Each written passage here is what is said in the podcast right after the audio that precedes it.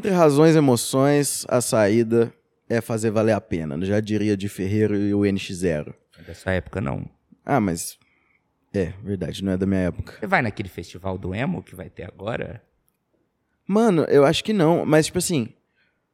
O emo me interessa, o mundo emo me interessa. Então você é obrigado a ir no festival. Você viu que o Jimmy Butler agora é emo também? Eu vi. Butler aí. é emo, é verdade? Vocês ficaram É. felizes com essa muito. notícia? eu né? ri muito Verdade. daquilo. Aquele corte de cabelo dele é genial. Então você automaticamente agora você torce pro Miami Heat e você tem que comprar o, o festival do emo. Vai ser em Uberlândia isso aí? Ah, claro que não. Ah. Vai vir, sei lá, o Simple Plan tocar no Berlândia. Pior que já veio, tá? Você vê que a Shakira já tocou em Berlândia? E o Simple Plan. Não, várias pessoas muito Pô, fodas já tocaram em já, Uberlândia. Já, já, pior que já. Eu acho que isso é mentira. hein? Não, já, é sério. Pode pesquisar aí depois. Essa semana eu descobri uma coisa muito interessante sobre Uberlândia. Hum, Eu tô fazendo uma matéria na arquitetura. hum. Nossa, e aí, por é, que eu não sei, né? tá mas- aprendendo sobre a história de Uberlândia. Uhum. E na semana passada a gente foi no Arquivo Municipal de Uberlândia. E conversando lá com os professores e tal, eu aprendi que Uberlândia, na década de 60 e 70, os jorna- jornais de Uberlândia chamavam Uberlândia de uma outra coisa. Uhum. Uberlândia era tratada como a Nova York do sertão. Até hoje, né? O que você acha do fato que vocês dois são nova-iorquinos do sertão? É o que eu te falei mais cedo ali, né? A gente tava conversando sobre isso. O berlandense é juntar duas mentalidades diferentes em uma só. A mentalidade do roceiro e do paulista, que é o roceiro de cidade grande, né? Ele- ou pelo menos acha que é de cidade grande. E aí você junta essas duas personalidades aí e você cria uma bomba atômica, né? O cara é um, um egocêntrico, bruto, sem educação, jura que é gente grande, E ter o pé sujo. é, e tem um pé sujo. Olha pra você ver, são os uberlandenses que estão falando, não sou Ah, eu, tá? admito isso. É verdade, o Damian é de Araxá, mas ele tá aí pra, pra comprovar. Ele olha pra gente com muito preconceito, você já percebeu Eu isso? tenho muito preconceito com Uberlândia. Mas Araxá é bem pior. Araxá é Brincadeira, bem pior. brincadeira. E só pra completar, você falou de São Paulo, porque a gente tem um paralelo de Uberlândia em São Paulo, que é Ribeirão, né? Nossa, é Sim, mesmo. sim. Ribeirão e Uberlândia são cidades que são muito Paralelas, assim. paralelas, assim. E Homólogas. Ribeirão também tem um nome diferente, que eles se tratam. Como? Como? Ribeirão é conhecida como a Califórnia brasileira. Ah, Ah, para. eu tenho um colega- Califórnia brasileira. Eu tenho um colega que é de Ribeirão e ele vive falando isso. Meu Deus, velho.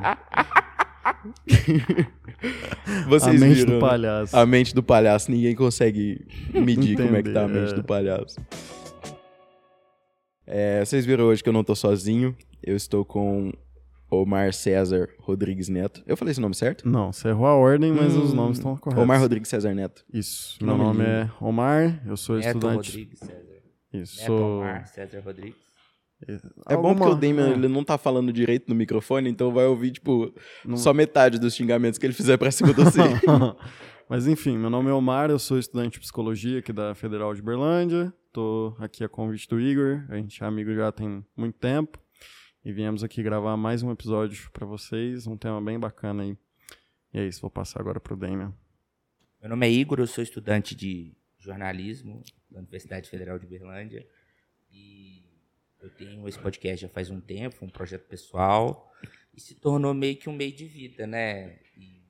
Passei a me identificar e a me construir como uma pessoa muito melhor desde que eu entrei nesse mundo. Ah, e mês que vem eu vou no Mano a Mano. Isso aí. Eu sou Damian, eu sou professor de filosofia e sociologia, sou de Araxá. Eu fiz o FRJ. Não falei merda, né? Tá fazendo mestrado Errou. agora também. Estudei não enfe, mas tá bom. Tá bom. O FRJ é melhor. Foi no Rio de Janeiro. É isso aí, aí você acertou. É. É mais longe que um pessoal de Tá Araxá fazendo pode ir, tá ligado? mestrado agora. Uhum. Faço mestrado e o meu sonho é não precisar trabalhar. Opa, não, aí você Nossa, acertou. nossa. Aí você acertou, aí você foi feroz, aí você acertou. Ó, o tema de hoje é uma pergunta, na verdade. Você é emocionado? No episódio passado que a gente gravou, nós três, nós falamos sobre ser racional ou emocional. A gente tinha uma premissa um pouco egoísta ou uma coisa meio de autoestima alta de que somos racionais, que a gente pensa realmente no que a gente está fazendo, que a gente se move por meio da nossa racionalidade, nossa maneira de pensar e conseguir articular essas coisas dentro da nossa cabeça até tomar uma atitude que seja coerente. Damon nos mostrou que não. Naquela época ele estava dando aquela estudadinha, dando uma intensificada nesse ramo da filosofia, da sociologia, né não? E aí ele mostrou pra gente que não, a gente é guiado muitas vezes pelas emoções. Essa pergunta que eu vou fazer agora pro Omar pode ser uma pergunta que parece ter um sim claro, levando em conta esse último podcast que a gente gravou. Mas são várias as áreas que a gente pode entrar dentro da pergunta. Você é emocionado? Omar, Eu diria que sim. Eu diria que sim. É, eu acho que essa discussão é muito rica porque ela parte de diversas premissas, né? Porque quando a gente fala em emoção, em ser emocionado, muitas vezes a gente está atrelando isso ao fato de estarmos o tempo todo sobre relacionamentos, né? Uhum. Principalmente amorosos. E o relacionamento é um espaço de expectativas, né? Expectativas pessoais e também do outro com quem você se relaciona ali sobre aquele contrato que vocês estão estipulando para viverem juntos, né? E só de ser um espaço de expectativas é um espaço que também vai atrelar emoções, emoções muito intensas. A fase inicial de um relacionamento é completamente inundada sobre efeitos da paixão. É a melhor fase do relacionamento. Você ainda está apaixonado? Vamos colocar o Omar na situação difícil aqui. Claro, Você ainda está sempre. apaixonado, Omar? É verdade, porque a paixão, cientificamente falando, dizem que dura muito pouco. Sim, Acaba, né? são E aí, meses, né? São meses. Sim. Uai, eu diria que sim, porque. Um mineiro, né? Uai. Eu diria que sim, porque pra mim a concepção de paixão. Não, na verdade a concepção de amor seria ali uma paixão que se perdura por um longo tempo, né? Uhum. E que amadurece pra outros níveis e que toma outras formas e outros jeitos de se manifestar para além daquela coisa quase doentia que é a paixão de início de relacionamento, né? Parece que você está sob efeito de drogas ali, que você fica extremamente dependente da pessoa, da presença dela, dos afetos dela. E eu acho que é até por esse caminho que a gente define uma pessoa emocionada, né? Uma pessoa que é muito apegada a alguém, que começa a sair com essa pessoa e não consegue sair de perto e pensa nela o tempo todo. Então eu acho que o amor ele toma formas diferentes dessa paixão. É uma paixão que se amadurece, que se molda para caber em outros espaços, né? E eu acho que tem muito campo pra gente discutir em cima disso aí. E Qual você, foi o né? momento mais emocionante da sua vida, Igor? Caralho, emocionante. Da vida inteira, assim. Você pensa e fala assim, meu Deus. Nossa, que pergunta boa. Eu acho que. Puta merda. Cara, eu tenho algumas situações que estão me vindo na cabeça, porque. Quando você irritou. Não, essa é muito boa. É, porque você Quando gosta desse momento. É uma boa história. Eu gosto. Teve uma vez que eu postei no, no meu Twitter. Meu Twitter? É, no meu Twitter. Eu É, fiz. não, em- agora é X. É, X, a- TX. no meu falecido Twitter, agora X.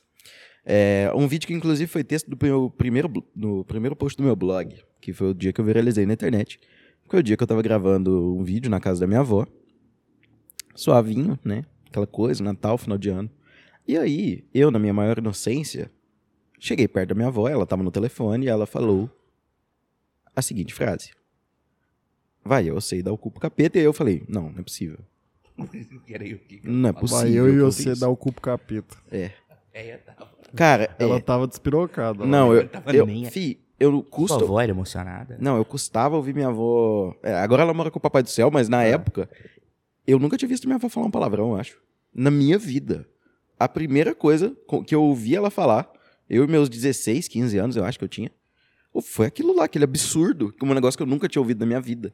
E depois de um tempo eu comecei a ouvir mais vezes as pessoas falar de dar o cu sua, pro capeta. Sua, sua reação foi bem honesta naquele Muito, vídeo também. muito. Você- Você toma um susto, assim, eu sabe? tomei um susto fudido. Eu acho que é isso que até fez com que ele viralizasse. Foi a espontaneidade do momento ali, sabe? Foi. Esse é o seu momento mais emocionante? Eu acho que de su- susto talvez tenha sido. Né? Não, mas de viralizar na internet. Não, eu acho que assim, eu sabia que era um carinho passageiro. Sabe? Sabia que ia passar. É. Tipo assim, eu comecei a receber um monte de atenção. Tá ligado? E a atenção, ela é um negócio que me deixa emocionado, vamos dizer assim, no, no aspecto de gosta, que. né? É. Não tem como você não gostar de, de atenção, mas é, é porque é um negócio que você procura, sabe? A gente sempre procura atenção, Era- de certa forma. É, mas, mais ou Sim. menos, né? Tem gente que não, mas. Será? Ah, Mas tem uma galera que. Tem uma galera aqui, que odeia. Odeia fã. Era muito famosa aí que odeia. Não, mas ela quis Mas ela quis ter atenção pra ter fã um dia. Um dia ela desejou aquela bosta lá que ela tá tendo que lidar. Eu acho que depois que encarou com a realidade. a Ah, não, mas aí sim, aí sim. Aí é Aí é o parada. desvelamento da coisa. Eu, por exemplo, não queria ser famoso, eu queria ter dinheiro. Todo mundo eu acho que pensa nisso, viu? É, eu acho que a questão do, do artista O, é a mais... fama é, a- é o, o- Ah. a fama é o preço de ter dinheiro. É, eu acho que a questão do artista talvez gira em torno disso, do cara ficar rico fazendo o que ele gosta de fazer ali, seja uma música, um filme, alguma coisa assim.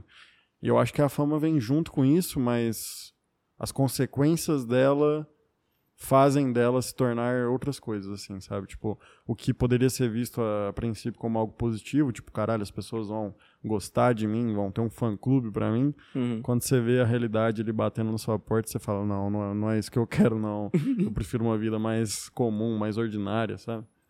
É. Você é emocionado, Damian? Eu sou muito emocionado. Em qual aspecto você Então, diria não, que você pensa pessoa- Eu nisso? sou um cara que chora muito fácil. É mesmo? Eu, ixa, é uma facilidade. Tem algumas coisas que me pegam muito. Cachorro, por exemplo. Uhum. sou pet pet, né? Então, se eu vejo um vídeo assim que mostra o cachorro envelhecendo, eu choro.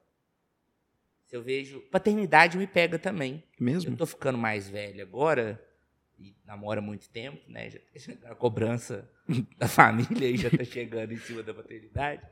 Eu namoro há quatro anos, já fazer cinco anos de namoro agora, ano que vem. E aí, cara, vídeos de criancinhas felizes vendo os pais, essas coisas me pegam muito, assim. Tocado. por- porque eu acho que um pouco da emoção é isso, assim, né? A gente tem coisas que mexem com a gente Uhum. sabe? Uhum. Por exemplo, tem uma história recente que eu vi na escola, que talvez pega muito o público que consome seu podcast, que tem um- uma coisa que é muito real para as últimas gerações escolares, que é a existência da Forma Turismo. Uhum. Grande Forma Turismo, que organiza Viagens mais de terceiro viagens. colegial, de formatura. Ano, isso. É. A mais famosa é a de Porto Seguro. Sim, Uhum. vai uma galera pra Porto. Uma aluna minha, duas, três semanas atrás, veio me contar que a mãe dela tinha deixado ela ir para Porto. Olha só. Ela veio me contar chorando. Caralho. chorando, com o braço dela arrepiado, assim, Demi, eu tô chorando, de lágrimas, assim, correr. Então, por exemplo, isso pra mim é coisa de maluco. Sim. Mas, pra ela, é algo fruto de uma emoção gigantesca, né? E aí, tem, você tem que saber qual que é o parafuso que te pega. É verdade. Qual, o que que tá te fazendo, o que que, que que te engatilha na emoção? Sabe, isso é um, é um bom tema, esse aspecto, porque a gente, ok, vive diferenças o tempo todo, né? Tipo assim, você, por exemplo, se emociona com cachorro. Eu, por exemplo, eu não tenho apego muito assim com o cachorro. Obviamente, eu não, não odeio meus cachorros. Eu amo. É, mas... cachorro, você não gosta deles? Não, eu tenho e eu gosto, adoro. Mas a questão é que a relação que eu desenvolvi com meus cães é de que já já eles morrem. E aí eu fico assim, mano, eu não vou me, me apegar muito porque eu não quero sofrer muito, não. Agora, em relação a relacionamento amoroso, eu não penso isso, não. Eu tô lá e nu, eu entro de cabeça, assim, na, na história. E às vezes acredito que nunca vai acabar a coisa, tá ligado? O cachorro acaba, a mulher nunca. Então, isso que é o bagulho. Porque os dois podem acabar, inclusive, a pessoa pode morrer muito antes. A gente não tem esse controle das coisas. O Mas cachorro não te dá um chifre. Não. Mas ele pode cagar no seu quarto, né? Eu acho que a Eu acho moça que é não. melhor cagar no seu quarto você tomar um chifre. Não, com certeza. Não, depende. Às vezes o chifre molda caráter também. Se você for muito escroto, às vezes um chifre basta aí pra você ficar mais pianinho. É. Um cocô só vai feder. É. Cocô você lava, né? É verdade. Só relacionamento amoroso te pega, Igor? Não, sabe, isso aí, quando você fez a minha pergunta sobre o que, que foi o momento mais emocionante da minha vida, teve esse momento. Recentemente eu fui no show do Post Malone pela primeira vez, assim, consegui bancar a minha viagem, minhas coisas, e fui realizar o sonho meu mesmo de viajar sozinho, assim, sozinho entre aspas, porque eu fui com um amigo meu. Mas a gente foi lá e ter a sensação de estar tá entrando numa liberdade que é muito estimada por mim, essa questão da independência, né, meio que molda o, é, o pano de fundo, de certa forma, do quase adulto. É... Então, realizar coisas por mim que eu conquiste, tipo, com, com dedicação e as coisas que eu É vá alcançando é muito emocionante. Entendi. E eu fiquei pensando, cara, eu vou chorar. E eu não chorei. Só que, cara, eu juro pra vocês, eu já Não fiquei... chora. Não, eu, eu já tive fases de chorar mais do que eu choro hoje em dia. Hoje você virou frio. Antes ele sofria, agora ele sofria. É, eu acho que eu na verdade, eu, eu tive fases de chorar com muita facilidade. Recentemente eu falei num podcast que eu gravei que eu chorei quando eu tava vendo um jogo de vôlei, que eu tinha acabado de acordar, só que foi porque eu tava de ressaca, e aí eu fico mais mole quando eu tô de ressaca. E aí o que eu tava falando sobre o momento emocionante é que eu passei lá pelo show do Post Malone, e os outros meninos que estavam comigo já tinham realizado coisas parecidas, já tinha ido em Rock in Rio ou outros shows de artistas que eles gostavam. Você foi no The Town ou você foi naquele no show? Foi no The Town. Foi no The Town, em dia 2 de setembro eu tava lá. E, e aí foi a minha primeira vez nessa situação.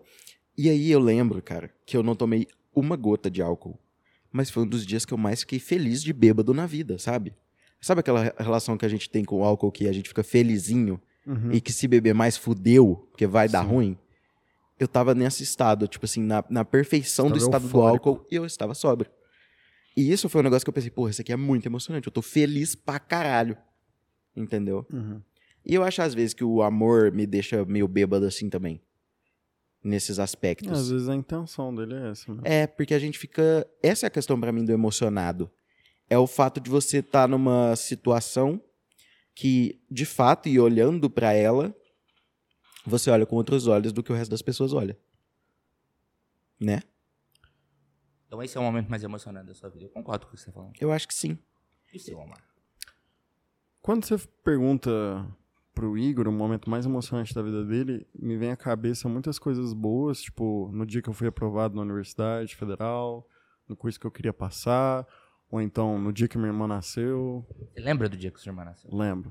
Eu tinha seis anos de idade, eu sabia que minha mãe estava grávida, obviamente, só que do nada um dia eu Ela tava... não, ela não Não, comeu é. alguma coisa que fez mal Não, desse é, jeito, eu, né? Eu sabia da gravidez e do desenvolvimento de um bebê ali dentro. Só Uhum. que, tipo assim, do nada, um dia eu fui levado pra casa da minha avó pra ficar lá a manhã toda e isso não era a minha rotina. Uhum. E eu fiquei, tipo, cadê minha mãe, sabe?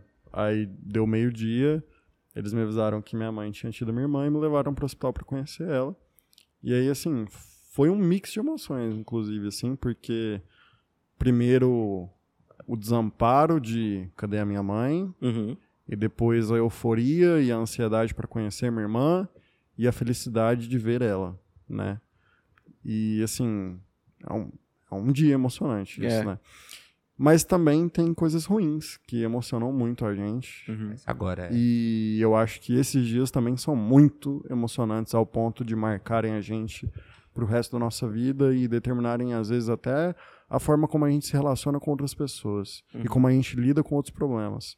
Então, o dia do falecimento do meu avô é um dia muito emocionante, uma marca histórica na minha vida que, assim, muda muito as coisas de forma como eu lido com elas e como eu entendo a vida, Uhum. porque foi, foi a primeira experiência de morte familiar que eu tive. Era Nossa. adulto?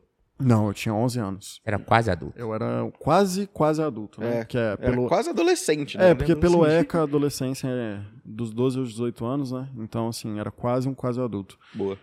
Então, é, quando eu tenho essa primeira experiência de fin, findade da Uhum. vida, é muito estranho. Nossa, e logo foi Porque, com vô, porque, é. tipo, a minha foi com tios avós, É. pessoas que eu tinha pouco contato, já tinha ido em Então, velórios assim. E esse meu avô foi uma pessoa, uma figura muito presente na minha vida. Uhum, E aí, depois disso, assim, um desabafo pessoal aqui, uhum, para entender o nível de emoção que isso causa em mim, eu começo a desenvolver um transtorno de ansiedade generalizada aos 11 anos. Nossa, eu, muito cedo, pô. É, que eu nem sabia o que era. Mas, Uhum. tipo assim, eu não saía de casa para ir pra escola e também toda vez que minha mãe saía ou ia ter que me buscar em algum lugar e ela atrasava cinco minutos, Eu é, eu desesperava, eu ficava muito ansioso, eu não conseguia comer, eu não dormia.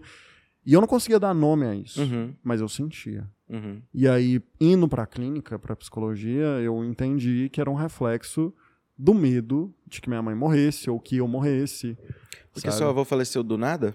Não, meu avô tinha câncer. Sim. Só que mesmo assim, numa cabeça de uma criança, não, você não câncer pensa não- que mata. Tipo assim, é, você não tá pensando, caralho, isso aqui vai acabar com a vida de alguém. Uhum, uhum. Tipo, você pensa, ah, ele tá doente, claro, ele vai pra melhorar. você foi do nada. É, Foi sim. tipo do nada. Até porque as memórias que a gente tem desse período são muito. Tipo assim, tem um time skip entre as coisas, né? Tipo, Uhum. eu lembro de ele estar doente, ele ficar careca pelo tratamento, ele emagrecer muito e ele morrer. Uhum. Eu não lembro o que acontece entre esses meios termos, sabe? Uhum, uhum. Então, por isso, pra mim, foi muito do nada. Você vê mais as, as É. partes visíveis da coisa, né? Então, assim, você vê como coisas ruins marcam e emocionam muito e determinam como você lida com outras coisas da sua vida também. Uhum. Então, uma emoção de um dia da morte do meu avô fez com que a minha vida mudasse completamente e eu não conseguisse lidar com outras coisas que pra mim eram normais e que eu não me sentia ansioso ou angustiado com aquilo. Uhum. Então, o dia mais emocionante da vida de alguém também pode ser um dia ruim, né? Consegue falar do dia emocionante negativo seu, Igor? Consigo, mas eu quero saber o seu dia mais emocionante primeiro. Quando eu passei na faculdade, é uma memória boa. Quando eu descobri que eu passei na faculdade, uma memória muito boa. Lembro do dia. Dia 10 de janeiro de 2011, vocês eram crianças. Caralho, sim. Eu tinha nove, nove anos. anos. É, eu e você tinham nove Estavam anos. vendo Bakugan, sei lá. Nossa, Bakugan Era era, bom, muito hein? pica. Era bom, era bom. Nossa, era Bakugan. muito foda. Era bom. Essa é uma memória muito boa. Quando eu, na minha universidade, tinha um congresso de iniciação científica regional. E na época, as áreas competiam entre si. Então você tinha quatro prêmios: um para biológicas, um para agrárias, um para as exatas e um para humanas. E desses quatro, um era o melhor. E eu ganhei da engenharia.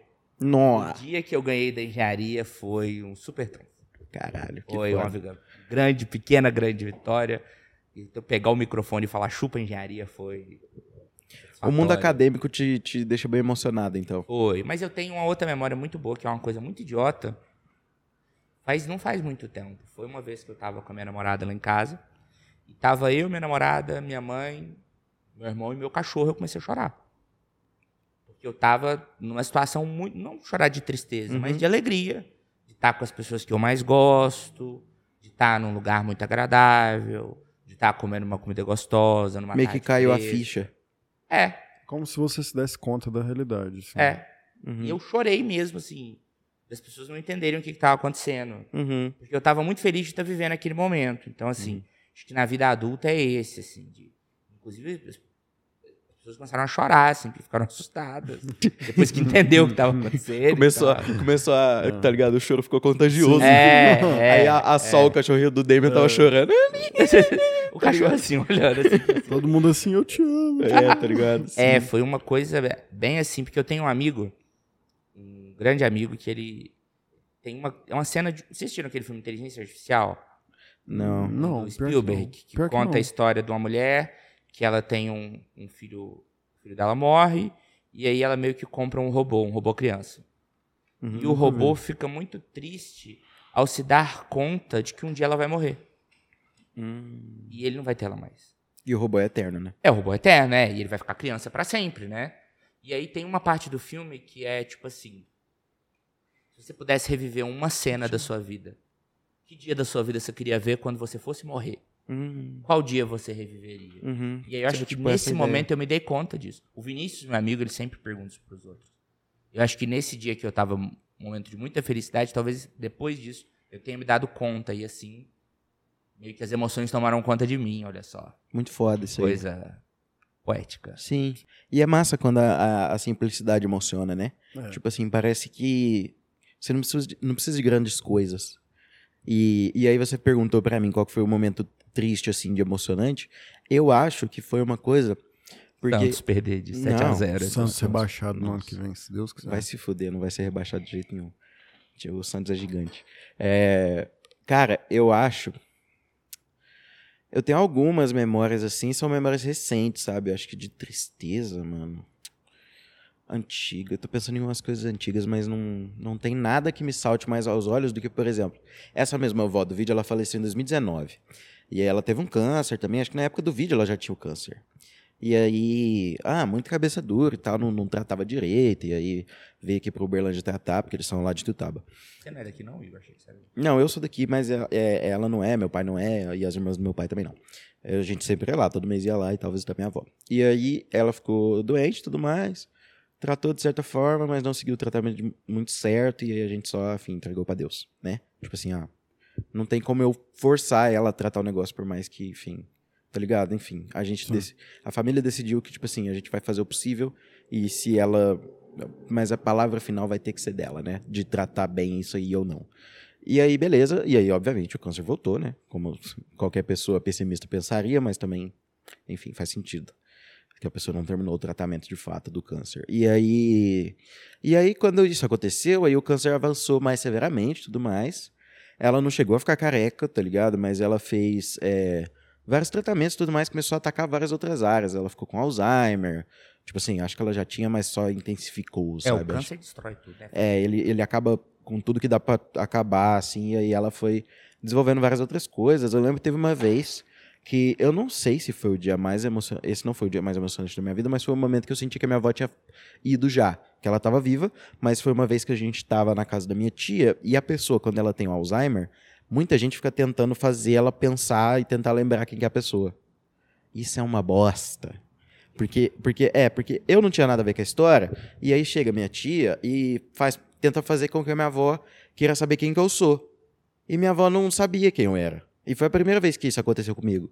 E aí naquele dia eu falei assim, ó, que a minha avó, tá ligado?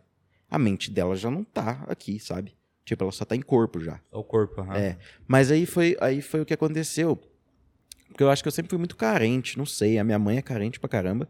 Meu pai e minha irmã não são, acho que é só um negócio genético mesmo de ser carente. A minha mãe é muito carente. E aí eu sou também e tal. E eu sempre questiono muito se eu sou querido pelas pessoas, se as pessoas é, gostam de mim. Eu, eu tenho tendências, eu acho mais que sim do que não. Mas eu acho que eu tava num momento ali que eu não tinha essas, esse pensamento, sabe? E aí. Tem a necessidade das pessoas ficarem reafirmando que gostam de você. você Eu não sei qual é o tipo de linguagem do amor que me satisfaz, sabe? Entendi. Então, tipo assim, a pessoa pode mostrar, a pessoa pode falar, eu não sei se eu vou estar satisfeito o suficiente, entendeu? Entendi. E aí, o que que aconteceu? Não, muito pica. Preocupante. Preocupante pra caramba. Eu trato, eu faço terapia já. É, mas, e aí, é, o que que aconteceu? Aí minha avó faleceu dia 26 de agosto de 2019. Ano que você dava aula pra nós. Foi, é. É, aí... Foi na época que eu dava aula pra vocês. Agosto Foi. ainda eu Foi, já foi dava aula pra agosto. vocês. É, agosto você, você ainda dava aula. É, aí foi no final de agosto, pá. E aí eu lembro quando minha avó faleceu, eu fiquei bem assim. Ok. Porque eu já tinha passado por aquele momento de desvelar, assim, que ela já não tava mais aqui e tal. Tanto que no velório eu não chorei e tudo mais. Só que aí o que que aconteceu? A gente foi pra Itutaba à noite, a gente chegou lá, acho que era umas 8 horas da noite, no velório dela. Ela foi enterrada lá. Foi aquela de lá, né? Enfim, aí ele enterrou ela lá. Mas quando era umas 10, 11 horas da manhã do dia seguinte, chega uma coroa de flores lá na, no velório. Uhum. E era tipo assim. é, eu não sei qual que era a palavra, mas era tipo assim. é, os pêsames. É alguma palavra assim que eles colocam. Meus sentimentos, alguma coisa. É, É. acho que é peso mesmo. É, mas era- é, acho que leva sentimento assim, terceiro ano gabarito. Aí eu falei, nossa, aí eu chorei pra caralho, tá ligado? Eu chorei muito. Chorei de gritar, assim, tá ligado? Eu chorei, assim, recentemente, quando eu tive um burnout fudido. Que aí é um pensamento mais, mais Ah. ruim. Só que eu acho que esse dia eu não chorei de tristeza. Foi uma mistura, burnout né? recente? Tive, você acredita?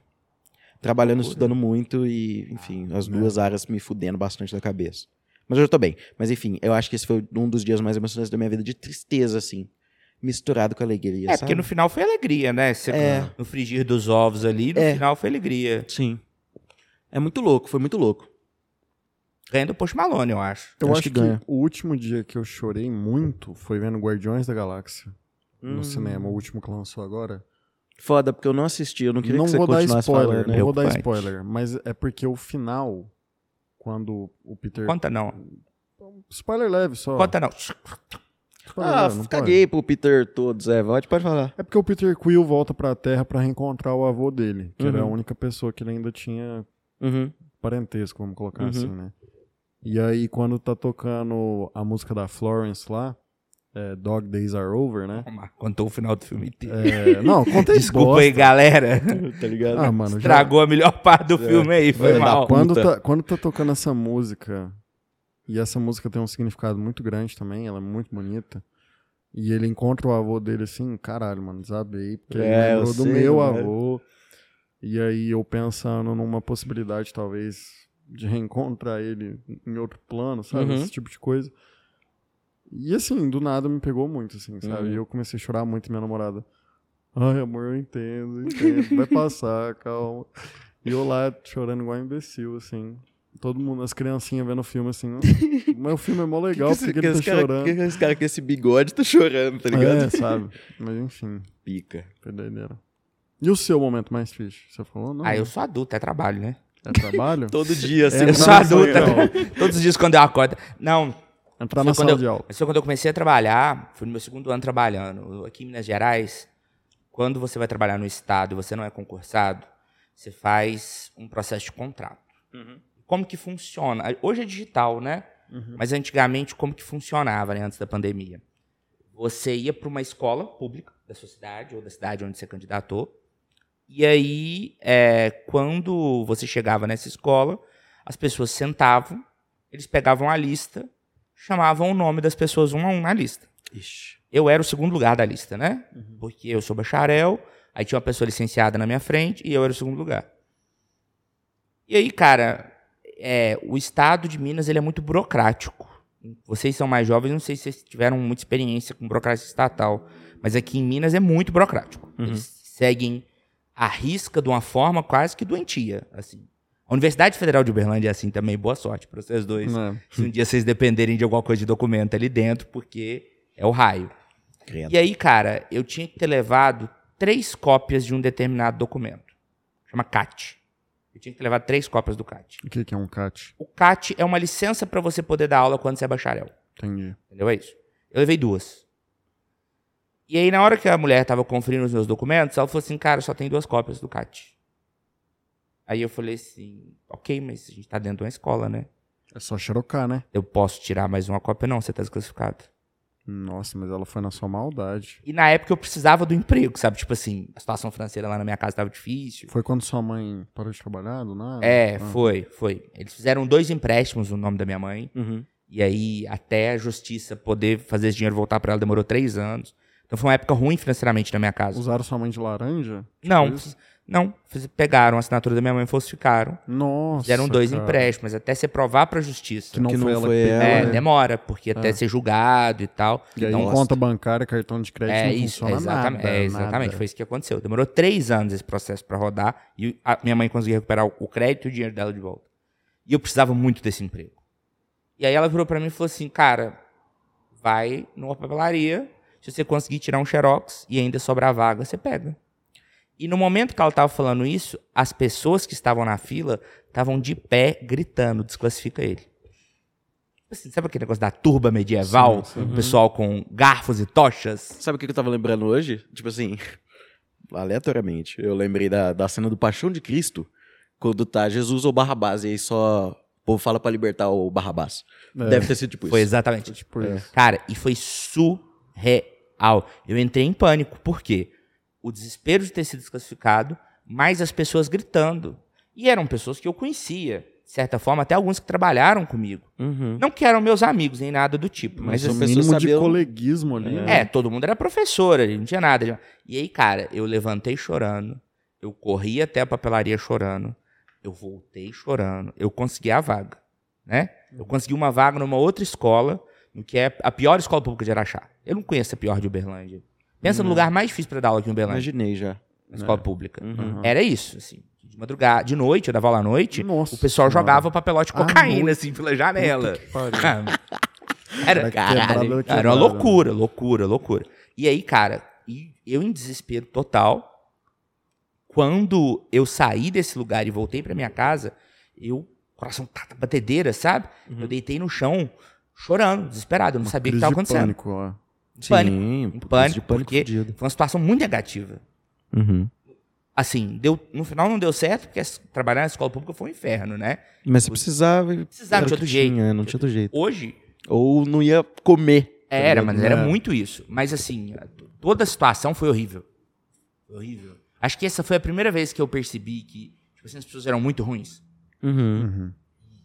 Farinha pouco a meu pirão primeiro. Uhum. Eu acho que as pessoas estão muito mais preocupadas consigo mesmas do que com os outros. Sim. Acho que foi a primeira vez que eu tive um choque de não coletividade, assim, na minha vida inteira. Foda, hein? Já adulto, e, e quando você se torna adulto é outro mundo, né? Outra percepção. O ambiente de trabalho é diferente da escola, que é um ambiente muito acolhedor A ainda. faculdade já é diferente da escola. Mas a O faculdade ambiente é, de trabalho. É. ainda aí é A faculdade ainda é acolhedora, apesar de ter muita gente ruim, ainda tem um negócio do coleguismo. Uhum. Agora o ambiente de do trabalho movimento estudantil ali, né? é Uma alguma coisa assim, mesmo os colegas e É. tal. Agora no trabalho, é, Tudo bem que hoje eu trabalho num lugar fantástico, assim, onde eu tenho uma relação muito boa com os meus colegas. Uhum. Mas geralmente no trabalho você tem experiências horríveis. Assim. As pessoas querem sua vaga, Uhum. Um querendo Um clima de o outro. competitividade muito tóxico, né? violentíssimo. É. Uhum. Mas isso é um reflexo social e não tão individual, assim, né? Não acho que as pessoas sejam assim justamente por serem. Mas é. Eu acho que isso conversa até com o questionamento você é emocionado. Uhum. Porque eu acho que. Eu não acho, não, tenho certeza disso. De que a nossa sociedade, pelo menos eu vou falar aqui em nome da sociedade ocidental, a gente tem uma ótica muito individualizante. Uhum. A gente trabalha para se manter, a gente vive em prol dos nossos desejos, das nossas vontades individuais. Uhum. E a ótica é essa, de competitividade, de coleguismo não vai te levar a lugar nenhum, Uhum. sabe? A não ser que seja para produzir no trabalho. Aí trabalho em equipe serve pra É, caralho. aí serve. Mas fora isso, se vira, doidão. O problema é teu, o BO é teu e vai. Então, quando você vê uma pessoa que consegue se relacionar com outra de maneira tão intensa, é até estranho. Uhum. Porque era pra você se virar sozinho. Cadê Uhum. o seu amor próprio, sabe? Uhum. Tudo isso que é vendido hoje em dia, coaching, autoajuda, tanto livro, tanta palestra, sabe? Então, quando você vê alguém que é capaz de se apegar e de se dedicar e de investir tempo e libido numa relação e numa pessoa que ela mal conhece, é Uhum. uma pessoa estranha. Você já, teve esse momento? Já. É, Eu, eu tenho esse momento, às vezes, amor, salve aí, Maria Eduarda, te amo. Às vezes eu olho pra Duda assim, a gente tá num momento de intimidade, sentado no sofá. Cuidado com o que você vai falar. É, Não, O cuidado podcast é pra família. É, não é família momento- podcast não. é pra família. O podcast Para aí, favorito da família aí, brasileira. Não é um momento de intimidade desse, não. É um momento assim, a gente tá sentado no sofá, fazendo nada. Um domingo à tarde, ela tá no celular, eu tô vendo um filme, eu olho pra ela e, e- e penso assim, ela é completamente estranha, não sei quem é essa pessoa. tipo assim, eu, eu não sei quem é você. Eu, Sim. eu vivi 18 anos da minha vida longe dela. Uhum. Não sei nada dela. Eu não sei nem o que, que tá passando na cabeça dela ali agora. É, Mas é eu, foda. mesmo assim, tenho um movimento de amá-la, de investir o meu tempo, de investir as minhas paixões e de abrir mão da minha individualidade, das coisas que eu queria fazer pra mim, por ela, assim como ela faz comigo. Você já parou pra pensar que nesse exato momento ela pode ter te largado? Pois é, mas mesmo assim, Pode acontecer. sim. É. E, mesmo perante essa realidade e essa possibilidade, a gente continua num movimento constante de se dedicar a isso. Aham. Então, pessoas emocionadas, elas superam qualquer coisa, cara. Não, não tem Não inimigo. tem, não tem é, é o inimigo do fim. Não tem limite É. na cabeça do emocionado. Mas eu acho que tem uma coisa, principalmente na geração de vocês, que são mais jovens. Damian tem- sempre gosta de lembrar que ele é velho, né? Ele Não, é mas velho, é- ele tem o quê? 30 anos? Você tem 30 anos? 29. mas é 29, porque olha lá. Não, não, não, sim, sim, sim, Da claro. minha geração pra geração de vocês tem um gap. Tem, não, claro Não, que tem. com certeza. E um é gap bom, de é comportamentos, de atitudes. Eu vejo um gap da minha pra quem tá fazendo 18 Ah, agora, não, mas pô. essa que tá vindo aí, meu amigo. A base vem Bizarro, forte. bizarro, A base vem bizarro. O que a fortíssima. pandemia fez com esses moleques é maluquice. Ah, acabou, a humanidade está perdida já. Mas aí você ia falar? Não, eu ia comentar o seguinte, que essa visão do emocionado, muitas vezes, ele é enxergado de uma forma negativa. Uhum. Sim, com certeza. Sim, pra É. caralho, inclusive. Porque uma coisa que acontece muito na minha idade, por exemplo, na minha idade é, é muito comum as pessoas se casarem muito rápido. Hum. Então, por exemplo, vamos supor que eu estiver solteiro, eu conheço o Omar, a gente começa a se relacionar, passa um mês a gente já tá junto. Casado, Morando junto. junto. Eu percebi isso já também. Isso Já é muito- percebi isso. Em, em casais LGBT isso é mais rápido ainda, porque hoje em dia tem mudanças geracionais, né? Uhum. Hoje em dia você tá tendo a comunidade LGBT hoje, ela tem uma possibilidade de vivenciar o romance adolescente. Então Hum. tem a paixão da escola, o primeiro namoro, comédia românticas gays. Sim. Não existia 10 anos É, atrás. Era verdade. impossível.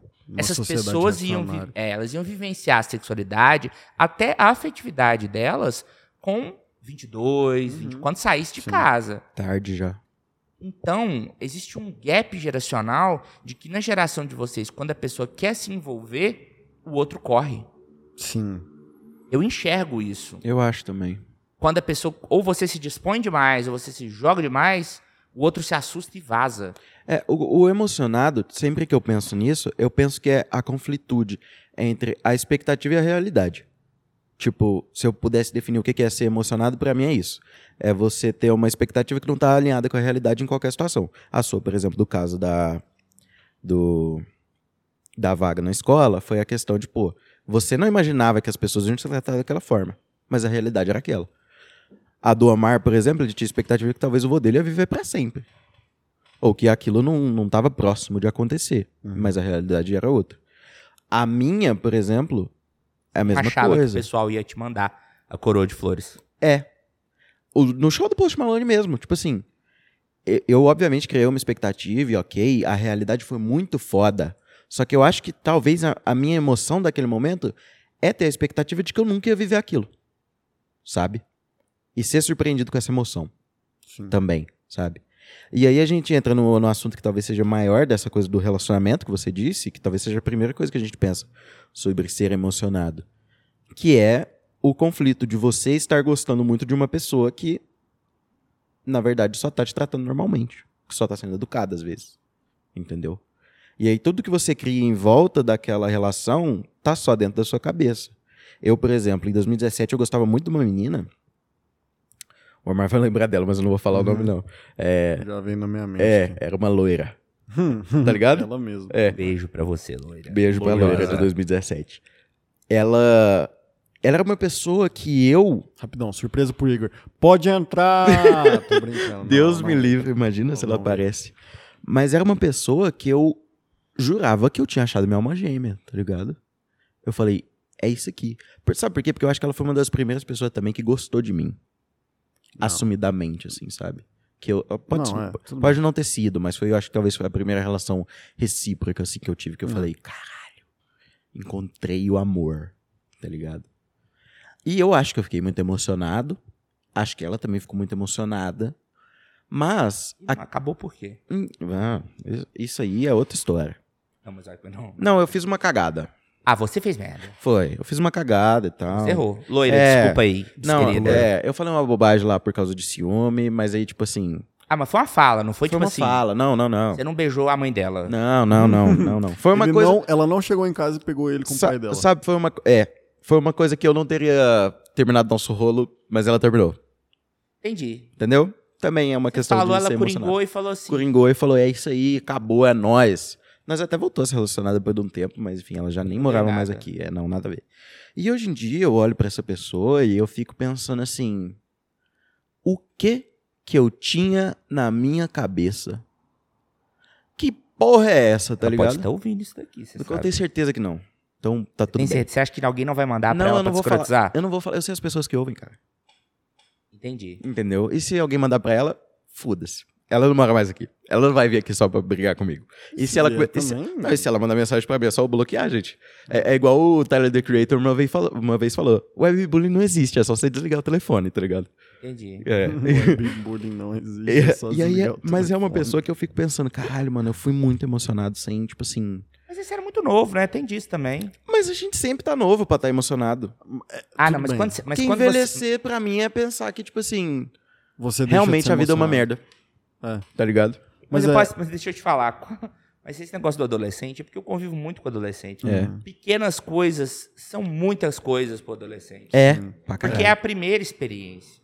Uhum. Sabe? É. O Eu- primeiro chocolate. Desculpa, ô, Márcio, só não, vou relaxa. concluir se você fala. Relaxa. É, o primeiro presente que você ganha, surpresa, Uhum. você fica assim, uou! Isso já é a milésima vez? Perde a Foda-se, graça, tá né? ligado? Tanto faz. Tem um ca- cara que é meu amigo, ele é Dois professor. reais ou presente Ele é professor lá no, ele é professor lá no Paraná. Uhum. Ele dá aula 10, 15 anos. Quando os alunos fazem qualquer coisa pra ele, ele tá assim, foda-se. Tem que fazer mais um dia. Sim. Agora, as primeiras experiências mexem muito com a gente. Tanto é que é- o primeiro namoro, você tem muita chance de ser abusivo.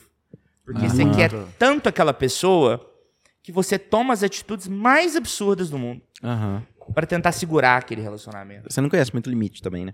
Não, você não tem coisa nenhuma. Não É. tenho conhecimento nenhum dessas coisas. Sobre a questão do adolescente, eu gosto muito de falar sobre isso, gosto muito do podcast do Igor, porque eu estudo muito sobre o adolescente na clínica, na psicologia. Eu gosto muito de psicanálise, estudo psicanálise. Eu ia te perguntar isso, você gosta mais de psicanálise, É, né? psicanálise. Tesão, eu amo psicanálise. E o tem alguns autores da psicanálise lacaniana, o, o mais fora de todas aí, o Contardo Caligares. Contardo Caligares é um Grande Contardo Caligares, que eu nunca ouvi falar. Contardo minha vida. Caligares é um psicanalista já falecido. Ele escreveu um livro da clínica com os adolescentes e do adolescer. Uhum. E pro Cotardo Caligares, ele rouba um termo do direito que é a, a moratória. Uhum. Pro Contardo Caligares, a adolescência é um período de moratória. O que é moratória? A moratória é quando lhe é passado a responsabilidade de algo sem que você seja aquele algo. Uhum. Então, o período da adolescência é um período de em que você está marcado sexualmente no seu corpo e nas suas vivências, nas suas relações. Há mudanças corporais, há pelos crescendo, há bundinhas crescendo, Uhum. Há coisas mudando, e você não sabe dar nome a essas coisas, Sim. porque não lhe foi passado. E você não vai adivinhar isso do nada. Então há uma grande emoção aí de desespero, de desamparo, de meu Deus, o que está acontecendo com o meu corpo? É que que hormonal isso- também Sim, essa emoção. também né? é biológico para além de social. E você deixa de ser criança, Uhum. mas você também não é adulto.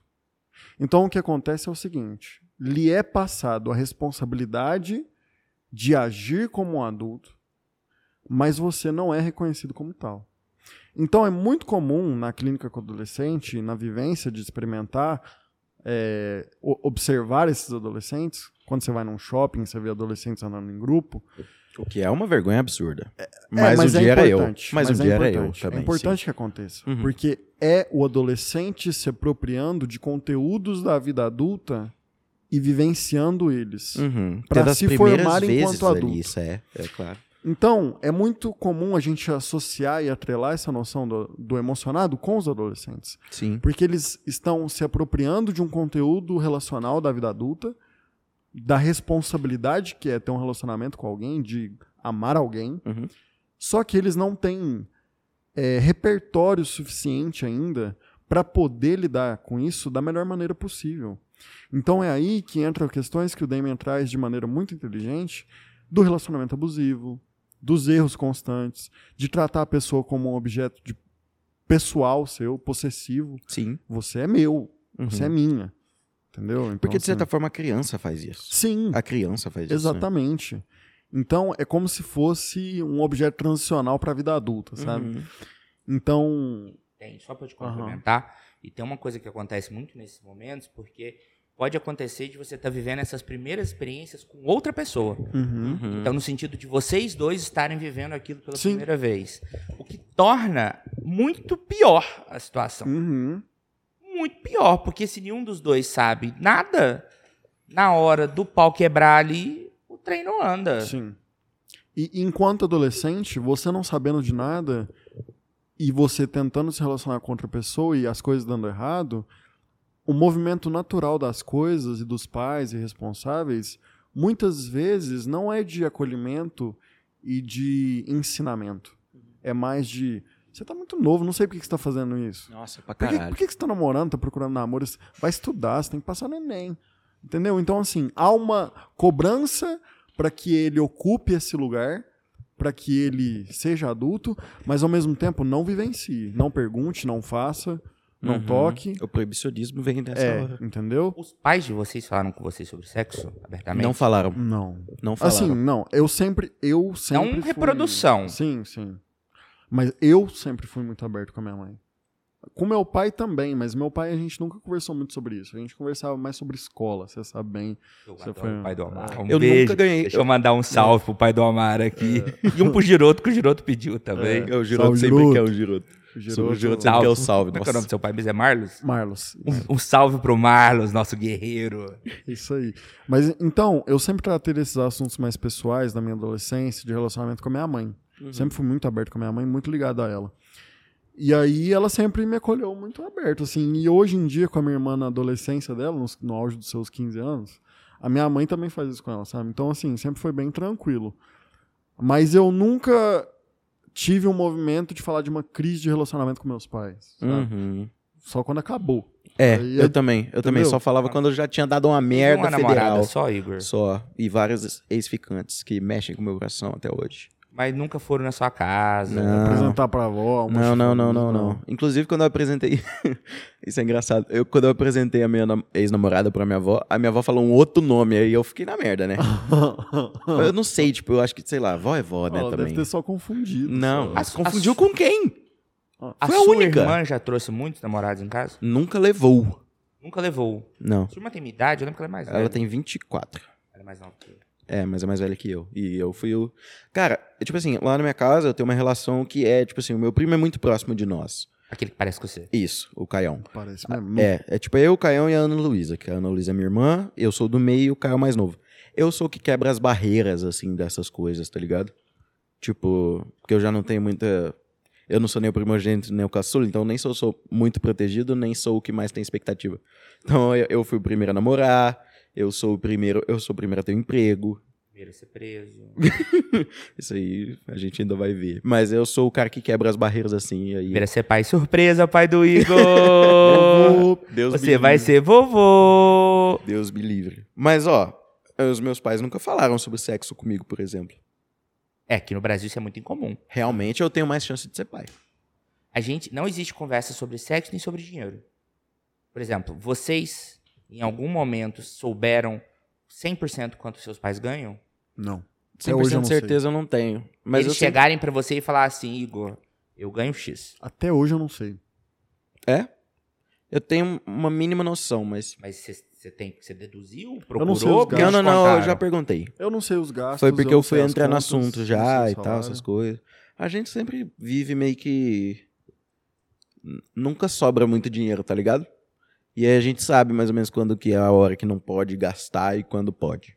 Tá ligado? Entendi. Aí você perguntou, eles con- mas você acha que eles contaram a verdade? Não sei, sabe por quê? Porque os meus pais só, tipo, com o passar do tempo, eles só começaram a ganhar mais dinheiro e eu comecei a gastar menos do dinheiro deles e a gente continua sem dinheiro. Então tem alguma coisa errada, tá ligado? Porque, por exemplo, eu estudava em escola particular, gastava uma nota. Hoje em dia eu estudo em federal e eu ganho meu próprio dinheiro. Então eles já não bancam mais. Sua escola, Tipo, né? Não tem esse Salve gasto moradia, mais. você não tira dinheiro dele. É, moradia e alimentação é a única coisa que, eu- que eles gastam pra mim, assim, sabe? A- E a alimentação dentro de casa. O preço das coisas subiu muito. É, pode ser, Eu- pode ser. Mas é mesmo assim. sua casa, por exemplo? Não, a casa é Não? nossa. Ah. Então, tipo, Mas é financiado, tá pagando ainda? já tá pago. Já tá pago? É. É, um gasto a O menos. preço pelo das menos. coisas subiu muito. É. Sim, Faço sim. compra em casa, o preço das coisas subiu muito. Não, e gasolina, então. Gasolina, etanol, tudo isso também pra você manter, tá As coisas muito caro. muito, é. É, a gente ganha mais e tá cada vez mais pobre. Mas é porque Mas é porque é uma relação é, proporcional também. né? Uhum. Os salários aumentam à medida que você precisa ganhar mais pra poder continuar vivendo, né? Porque. Ah, não, não. Mas é isso, assim, porque a inflação sobe e automaticamente o salário vai, vai subir também. Só que, consequentemente, o preço das coisas também. Pô, antigamente, no início do milênio aí, no início dos anos 2000, você ganhava aí 400 conto no mês, você fazia uma festival com dinheiro, velho. Você é louco. Hoje em dia, 400 conto, você faz o quê? Nem uma compra do mês. pô. Não, verdade. É aquela coisa que quando eu ia pro shopping por 20, com 25 reais, eu ia, Nossa. voltava, comia, e hoje em dia com 25 reais eu não compro um sanduíche Você não individual. paga nem o Uber, velho. É. Dependendo. É porque o que eu ia comentar é o seguinte, aqui no Brasil, a gente tem uma coisa de tratar o dinheiro como algo sujo. Uhum. Que- porque hoje a gente usa pouca nota, né? É. Sim, Mas antigamente, quando você pegava no... Lava a mão, pegou no dinheiro. é verdade. Porque a nossa cultura associa o dinheiro como algo sujo e proibido. Então a galera que estuda sociologia econômica fala disso, fala que, tipo assim, é, a gente não tem um trato muito direto com o dinheiro. E a gente acaba separando isso e não existe esse contato com a família. E o dinheiro é um ponto de emoção. Por quê? Quando você tá triste, você gasta. É. Quando você tá feliz, você gasta. Quando você tem dinheiro, você tá feliz. Quando você não tem dinheiro, você tá Você tá triste. triste. É. É o, você sabe que é o segundo, ou melhor, é o primeiro motivo de término de relacionamento. Sim. É de mesmo? casamento. Caralho. É. Depois, o segundo é sexo, o primeiro é dinheiro. Que são as duas coisas que pais não falam com os filhos. É. Entendeu? Seus pais também não falaram. Não. Minha mãe, minha mãe. Mentira que a minha mãe falava. A minha mãe tinha uma frase. Que era a AIDS tá aí. Ah, você é dessa aí. geração. Minha mãe é né? mais velha, né? Então ela ficava Ah, preocupada isso. Não, Ai. justo. Ela tá Aí certa. ela chega, ela tá aí ó, meu mesmo. filho, usa Ah, tá aí, camisinha. Ai, né? Pareciam umas camisinhas no meu quarto, ela, AIDS tá aí. Tá certa, tá certa. Não, hoje em dia a pior ST que tem é ter um filho mesmo. Também, porque é caro pra caralho. Você acha pior? Não, eu acho é, qualquer doença pior. Não, obviamente é pior. Não, tô fazendo tá- uma piada. né? Mas assim. Mas eu também não desejo ter filho. Aham. Vamos lá. Do Igor. Vai. Esse negócio aí que você traz pra gente é muito foda, velho. Porque até na, em níveis de saúde mental, a gente trabalha num contexto de que pro indivíduo ter felicidade, pra ele estar bem psicologicamente, já é difícil, né? Mas pra ele estar bem, ele tem que ter um aparato socioeconômico ali estável, pelo menos. Ele tem que morar bem, comer bem, ganhar bem. Isso é difícil na realidade do Brasil. A gente. Brasil não, de todo mundo, né? Sim. É, a maioria da população mundial não, não vive em condições ideais. E, e é difícil, cara. Tipo assim, na própria de- definição da OMS, Organização Mundial de Saúde, saúde é um ser que está saudável em três âmbitos: social, psicológico e biológico. Aí eu te pergunto, que pessoa que você conhece que é shapeado, rico e sai pra rolê todo fim de semana, tá cheio de amigo, todo mundo em volta, todo mundo ama ele, não tem desavença com ninguém. Nem o Léo Stronda, mano. O Léo Stronda não deve dormir bem. Ele tem treta com o Bambam, o coração dele deve estar do tamanho de um cavalo, tanto anabolizante que ele toma, ele não é saudável. Então, assim, não, não existe ninguém saudável, de acordo com a MS, basicamente. É, e a OMS faz o quê? Porra nenhuma. Porra nenhuma. É. E o- Tá ok? O OMS tem que falar. É, tá ok, tá ok. Vocês já foram. Vocês já ficaram na friend zone? Já, pra caralho. Mas, não, mentira. Vou reformular, vou reformular. Não fiquei porque friendzone não existe. Ih, lá vem as teorias da conspiração. Não, cara, o como é- terraplanista Não, da mesa mano. chegou. Friendzone existe, cara. Valeu pelo amor dois de Deus. livros da psicologia. Acabou com a friendzone. Não, gente, pelo amor de Deus, como é que friendzone existe? O que existe é você insistindo numa ideia sua e uma expectativa única e exclusiva sua, cara. Marda, eu vou te dar outra perspectiva. Teve uma vez, você dava aula para as meninas de primeiro ano. Eu tinha uma aluna que ela tinha um cronograma de quem da friendzone dela ia pagar o almoço dela do dia. Não, mas aí ela Ah, é mas aí perversa, ela é é uma uma desgraçada. E é. ela dava atenção... Mas aí não é nem friendzone, é um mau ela dava, ela dava atenção Que ela- ao ponto de manter aqueles na órbita dela. Uhum. E ela tinha um cronograma, olha, hoje é fulano. E o cara chegava e pagava o almoço. dela. Mas Faz é psicologia. Hoje estuda Nossa, psicologia. credo, credo. Cara, mas isso aí é mau caratismo É, e quantas pessoas você já mandou pra, pra Sabe? clínica de psiquiatra, tá ligado? E ela mandou essa lista inteira. É, tipo assim, eu não acredito que isso seja friendzone. Acho que é mau caratismo e manipulação, porque Mas o as conceito... pessoas A estão na friendzone friendzone. é Sim. mau caratismo e manipulação. Você acha? Acho que Brincando. às vezes não. É, Não, acho que eu não, acho que também. às vezes pode ser um nível de expectativa sua. Igual, por exemplo, a história que eu tenho é completamente expectativa que eu criei em cima de uma pessoa que desde o, o momento zero ali, o momento mole ali, falou assim, ou não vai rolar, tal. Eu, eu gosto de você, só que a gente é amigo e eu não, não sinto esse sentimento que você Mas sente. você tomou isso na cabeça? Tomei na cabeça, ela foi muito sincera comigo e agradeço muito ela por isso. Porque se ela prezasse por passar a mão na minha cabeça e falar, não, não, eu gosto de você também, vamos, vamos ver no que dá, eu só ia me frustrar mais. Porque ela ia estar adiando algo irremediável, que é que ela não gostava de mim da forma que eu gostava dela. É, aham. E se ela. Você tomou uma dessa também, Igor? Já? Eu acho que já, tipo assim. É porque eu diretão sou, assim, eu sou um cara muito romântico. E aí você tá fudido. Porque eu, eu acho que eu tive uma, uma concepção do amor romântico é, muito. Muito midiática, tá ligado? Tipo assim, Sim. que dá pra conquistar a pessoa, de que tem como você. Insistir, né? É, tá ligado? Não insistir no, no, no Não, jeito não, criminoso, mas sim insistir, no tipo, insistir no, na- no tratamento. 10 razões porque eu odeio você. É, essas coisas, tipo, é, coisas. é, 10 coisas. Respeita meu filme de comédia Ah, romântica. desculpa aí, mas enfim, esses filmes assim vendem É, não, eu fui criado completamente nesse ambiente e eu sou, diferentemente de todos os meus amigos, eu não sou o cara que vai é, tá ali assim só por, por conveniência, assim, tá ligado? Eu, eu acho que todos os relacionamentos, relacionamentos que eu entro. Não, eu acho que recentemente eu tô mais piranho, vamos dizer assim. Mas. Tá garoto, moleque, filho. Tá É. solto igual arroz de vó. Mas o que eu quis dizer é que eu sempre vi essa questão do relacionamento amoroso como uma coisa feita pra. Porra, mano, eu tô aqui com você porque eu quero casar com você e é isso aí, tá ligado? E é Vive um nós pra romance. sempre. Ah, É, Você eu acho que sofrer depois. muito. Eu sim. sofri pra caralho, meu amigo. Com sete Conseguiu anos. Com sete anos, eu escrevi uma música pra menina que eu gostava. Sai fora aí, já Com é demais. sete anos. Patológico. É. O meu problema é o amor. Amo demais. Não, isso aí que você falou, eu me identifico. Porque todo relacionamento que eu entrei na minha vida, por mais imbecil que eu era por ter 15 anos no primeiro é, relacionamento... depois eu quero fazer uma pergunta disso. Vai, continua. É, mas, tipo assim, não, não importa a idade a qual. O que, que é isso, cara? O que você tá falando aí? Mas, tipo assim, não importa a idade com a qual eu tentei me relacionar ou me relacionei com uma pessoa. Na minha cabeça, pra mim, o relacionamento ele só faria sentido começar se eu via uma, pessoa, uma vida com aquela pessoa. Isso. Pra mim Entendeu? também. Tipo assim. Mas é. Não, eu sei que é absurdo. Eu sei que é absurdo, mas é o que é vendido. é pra muito gente. louco e eu, e eu juro Hoje em vocês. dia eu tenho um juízo crítico Posso falar? sobre isso. Eu, acre- eu acredito bastante nisso até hoje.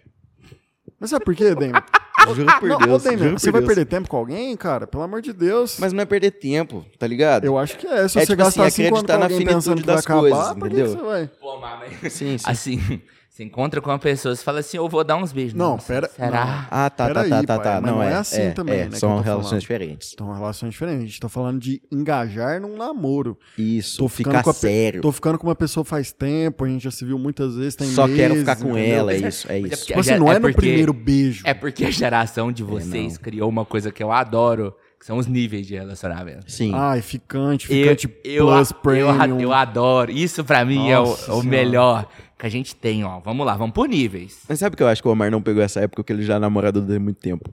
Mas eu, eu vivo essa parada aí, mas que pode é falar. o olhante. Conversante. Aí a gente tem o conversante. Porra é essa? A gente tem o ficante. E aí a gente tem o ficante sério. Entre esses, existem subníveis. Existem subníveis. Que você tem o ficante premium, que ele tá entre o ficante e o ficante sério. Uhum. Eu descobri que tem o olhante pelo espelho, do pessoal que vai na academia e troca é olhares essa? pelo espelho, que tá ali entre o olhante e o conversante. Sabe o que que é bom? O Dame é professor de ensino médio, então ele nos Ele atualiza sabe- das não, coisas. ele sabe tudo isso. Eu aprendi que tem o pedreiro também. Que é uma Ah, relação vai. que ainda está em construção. Eu achei que era o cara que que- mandava cantada sem graça. Não, tá não. ligado? Eu É a achei que era relação- assediador, tá Não, ligado? não, não. não. É, eu que pensei ainda nessa está ótica em construção. Mas isso, cara, é um reflexo do medo que a geração de vocês tem e se comprometer com qualquer coisa. Por dois Nossa, motivos. Aí? Primeiro, pelo medo de não querer se expor, no sentido de ter sofrido alguma coisa no passado e Uhum. não querer se expor a passar por outra experiência traumática, e o medo de ficar imóvel em um mundo que você tem muitas possibilidades. Aí vem a galera da poligamia. Então, isso. Mas eu acho que a poligamia ainda tem outra coisa. Na cidade grande hoje é muito caro morar. Então, Ah, tem você tem uma o aluguel, poligamia, né? fica mais fácil você pagar o Não, aluguel. Eu sou, eu sou adepto da monogamia. Assino o clube de assinatura todo mês lá, da monogamia.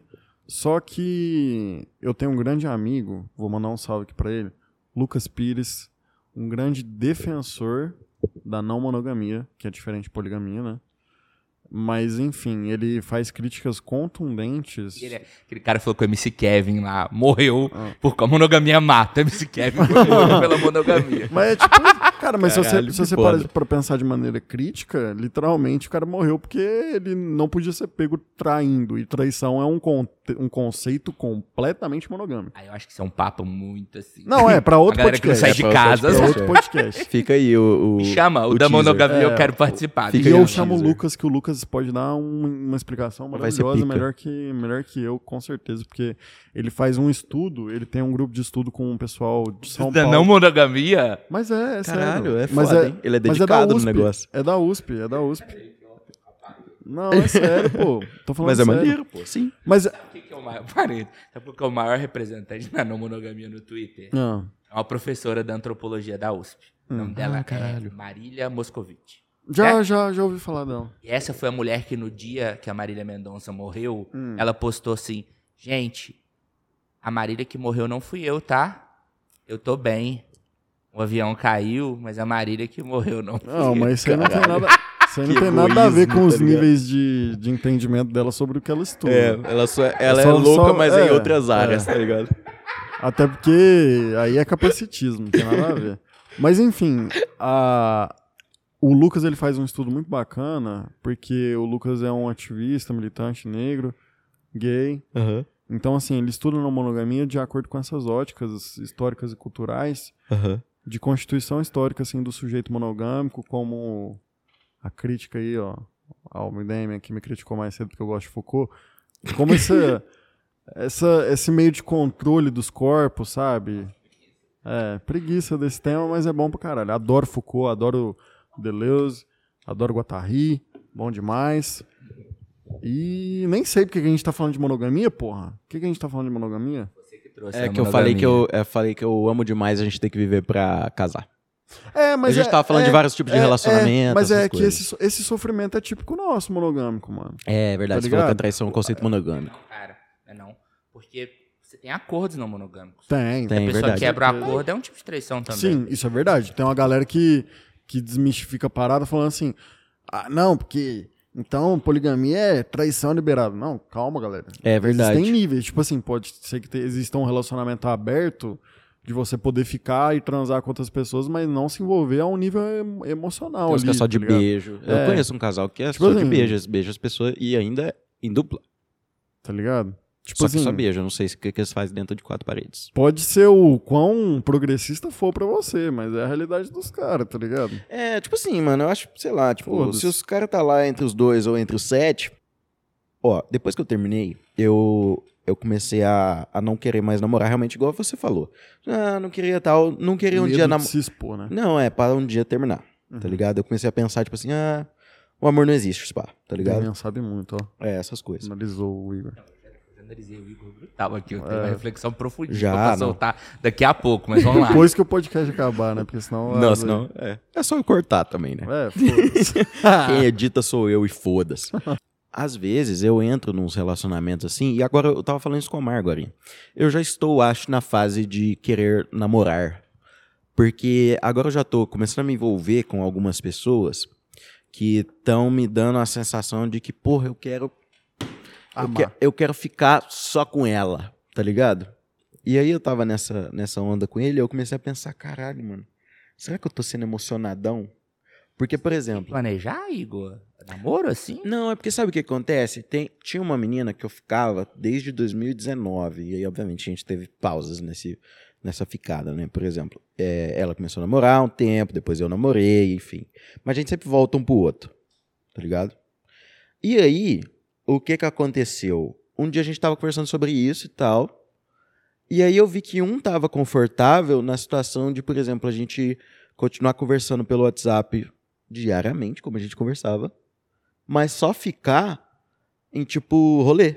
Mas era uma conversa diária, tipo, oi, tudo bem? Do Ou bom dia, boa noite. toma minha foto da piroca aqui. Não, não, não, não, não. Tá, Eu- eu devia não- rolar foto do piroca no meio termo, mas não era só isso, né? É, não. Mas não. era uma dinâmica como Mas se era uma- vocês... Como Mas se era a uma gente- dinâmica de casal, com carinho, Sim, com gatinho. amizade, mandar sim. foto do gatinho e falar assim, nós dois Sim. aqui, ó. Não, não, não, não, não. De Ah, conviver isso é o dia a dia como se a gente fosse namorado mesmo. Entendi. Mandando um bom dia, amor. É, chamar de meu bem, essas porra. E por algum coisa de mais de ano, assim. Estranho, hein? Estranho. Mas assim, a gente viveu desse jeito. E aí um de nós. Você se sujeitou a essa relação, você sabe, né? Não, mas eu não disse que eu que fui o que terminou a relação ou foi ela? Não, não tô dizendo quem começou Claro, e quem acabou. Claro, que a você gente se colocou nessa sujeitou a situação. viver, entendeu? Sim, foi. Essa relação dessa forma. Foi, mas aí, tipo, aí chegou um momento que um de nós estava sentindo que as coisas iam começar a andar pra outro lado. Porque, porra, pensa, pessoas que você conversa todo dia. Ou vai ao racha. Não, é. E, tipo assim, a pessoa que conversa todo dia vive nessa relação, tipo assim, que dentro do WhatsApp é uma coisa, mas que vocês só se beijam em festa open bar, que vocês não saem junto. Vocês não tem um Nós date, não saía né? Junto, não eu e um ela. encontro, um cinema. Não, nunca, meu parceiro. Aí é paia. É. E aí, quando a gente constatou, assim, que a gente tava numa situação de que um de nós queria avançar e o outro tava confortável em continuar conversando e só ficar em festa, Acho que pela indignação dele eu já sei ligado? quem é quem, né? Acho que, foi, acho que foi. Não. Eu acho que talvez. Não, é óbvio, pela indignação dele. Eu acho que eu sei quem que ele namora. é, e aí, e aí, e aí ficou uma coisa assim, porra, Você sabe que nessas gerações passadas, essa atitude do vai racha, ela era muito mais partindo da mulher hum, que hoje, socialmente, as mulheres ocupam um outro papel, porque a gente vive um momento de muito mais liberdade sexual para elas. hum. Porque você me contou essa história, eu lembrei da história de um cara que me deu aula, que não vai estar ouvindo isso aqui nunca, mas assim, um beijo para ele, Leonardo Miguel, foi meu professor de filosofia na faculdade. Caralho, meu primo. Tô zoando. Grande Léo. Imagina. E o Léo, ele, quando ele entrou na faculdade de filosofia, ele começou a namorar uma colega. E eles ficaram juntos, namoraram. Quando ele estava na metade do doutorado, já perto dos 30 anos e tal, ela queria que eles casassem. Eles eram namorados. Uhum. Só, né? Namorados há muito tempo, mas eram namorados. Sim. Aí ela virou pra ele e falou assim: Léo, quero casar e ter filho. Eu preciso que você se decida. Então, eu vou te dar um ano. Se você não tomar atitude nenhuma, acabou. Ele não levou ela a sério. Nossa. Um ano depois, pé na bunda. Exatamente um ano. Caralho, ela contou. Exatamente um ano. Ela marcou com ele, ele não lembrava. É. Se ele não levou a sério, obviamente. Ela não né? lembrava. é. Marcou com ele, trouxe uma caixa, falou assim: que estão suas coisas, a gente terminou. Aí ele, não, mas. Acabou. Não, mas. Eu te avisei. E aí agora ele queria casar. Acabou. Na hora ele falou. Estourou. pô, Ela estourou ele. Total. nossa, Passado três, quatro foda. meses, ela arrumou um namorado, se casou, tem quatro filhos. Puta que pariu. Fez esse cara tá na merda, mas ela tá certa. Ah, mas ele foi Ah, meio burro. porque ela- Estourou o cara, estourou, ele acabou. Mas ela colocou o limite dela, né? Isso aí é uma pica. Deixou Exatamente. claro. Não, é, e exatamente. Aí, aí, aí, por exemplo, aí, aí, porra, eu ficava com essa menina desde 2019. Aí, a partir do momento que a gente delimitou, passou a porra de uma moto aqui, desgraça. Enfim, passou a moto aqui que eu talvez tenha atrapalhado um pouco a gravação. Enfim, Acho vocês não, ouviram aí a minha microfone indignação. bem a voz, que Não, tá, não mas tem, se não. tiver acontecido, tudo bem. Senão é Ah, gritei. corta, Foda-se, é. Ou não, deixa aí. Enfim, aí essa menina que eu ficava desde 2019, porra, pensa, você fica com a pessoa desde 2019. Pá, não. Dá nada. É uma pica, né? Mas você sujeitou essa relação que eu falei. Exatamente. Inclusive. E eu, e eu ca- carreguei essa porra aí. Porque a gente tem uns relacionamentos que a gente se sujeita, porque as pessoas dão sinais. Sim. É. Mas é. Entendeu? E, e aí que é a parada, tipo assim. Aí o cara. Aí vamos diferenciar. O cara tá sendo emocionado, ou a mina, é. Porque ele é emocionado ou ele tá realmente sendo enganado pela É, situação? tem isso aí Porque, também, olha, viu? pô, é igual bota aí essa minha situação de exemplo que puta que pariu. Ainda bem que a pessoa não ouve o podcast. Mas Ela vai ouvir, mandem pra ela. manda pra vocês verem. Eu vou depois da gravação, vou contar pro Omar quem que é, porque ele conhece. Aí a gente tava, porra, conversando o dia inteiro. Numa relação de se tratar com um carinho fudido. Mas era um web namoro, porra. Era um web namoro. Você não percebeu o que, que você era nessa relação, não? Eu acho que, tipo assim. Eu já entendi tudo aqui. Ele era o chaveirinho. Mas é. É. Era o step dela, ué. é. Só que, tipo assim, a. Sabe quando não ela faz tinha a sentido? tranquilidade de transar com quem ela quisesse e ela sabia que se ela precisasse de afeto, você estava disponível. É. Exatamente.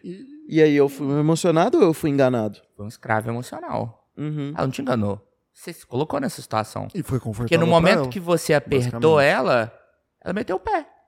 É, já- aí já tava desconfortável, então já não servia mais. cômodo. Mas enquanto É. tava cômodo, tudo bem. E tipo assim, a gente Mas porque foi quando, me, com- é quando começou a me né? desconfortar, exatamente. É. Porque eu também tava confortável. Uhum. É verdade. Será? Tava. Mano, mas não. Tava, mas quando eu queria- comecei a, a ficar com esses pensamentos, que foi quando eu constatei essas coisas. E aí... Eu acho que ali seu inconsciente já tava meio assim. É porque, como eu falei agora, eu não tava querendo namorar, né? Mas você investiu muito. É, Não, mas, é- eu, mas eu às vezes eu... é- mas, mas aí eu eu acho que é uma investia na- questão egóica dele. É, não, mas eu até. investia na questão de, de, de beijo dela gostoso. Eu acho que é uma questão até Mas egóica. você né? sabe qual que é a questão, Igor? Pelo que você tá narrando aqui pra gente, você não é um cara. Coisas que eu deveria falar pra minha terapeuta e eu falo pro Damien Pomar. Vai. Você, você é um cara que você se, se definiu como carente. Uhum, desde o Então, começo. mais do que o beijo dela, você gostava do bom dia. É verdade. É verdade. Quando eu comecei a sentir que eu tava pegado no bom dia, aí foi uma pica. Entendeu? É. Seu problema não era o beijo. Não, Beijar, era a solução. beijou um beijo. monte, é. Beijar esse beijo de olho fechado? Você tá com um bom dia ali, o oizinho, o gatinho nós. Essas pequenas coisas. É. Tô indo pro Marama. Opa, coisa boa, alegria, felicidade. É aí que a gente se fode, porque muitas vezes a gente se coloca em determinadas relações e a gente se apega a migalhas. Uhum. O problema do emocionado é que às vezes ele tá tão envolvido com a fantasia que ele criou que ele se apega às mínimas migalhas que jogaram pra Sim. ele. Exatamente. Uhum. Exatamente. Ele fica satisfeito com qualquer pedacinho. Porque você queria tanto estar vivendo aquilo e a pessoa ideal, ela é muito melhor do que a real. É. E as migalhas alimentam a sua idealização. E é aí que você se fode, porque você tá criando um monstro. Uhum. Você tá criando um monstro. Enquanto a realidade prática é outra coisa. Você- O problema é que muitas vezes a gente não é capaz de enxergar Porque a gente está muito imerso naquela situação. E a gente mora no Brasil, Uhum. que é o país das relações indiretas e as pessoas não falam. E às vezes seus amigos em volta estão vendo que você está afundando e eles não te falam porque eles têm medo da sua reação. E É. você se apega cada vez mais. Quando você se deu conta, se passaram dois anos Sim. e você está preso.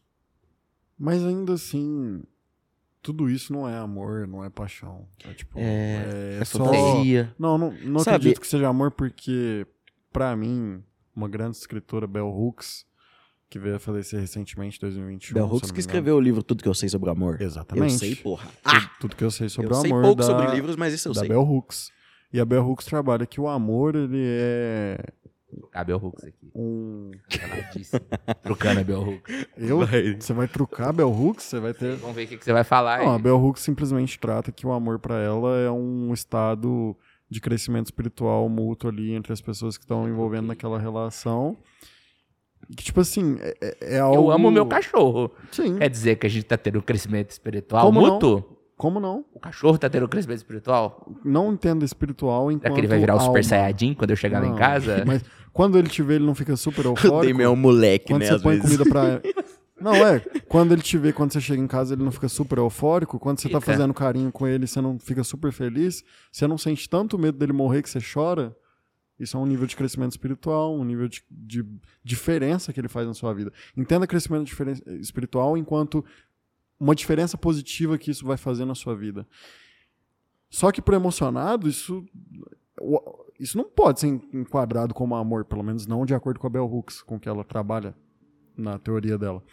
Mas sim uma questão ali quase que egóica, narcísica, de ter alguém para si, de, de ter alguém para conversar, do bom dia ou boa noite, sabe? Sim. Eu acho que era muito mais uma questão de que tem que entender também o contexto do que, que você se encontrava.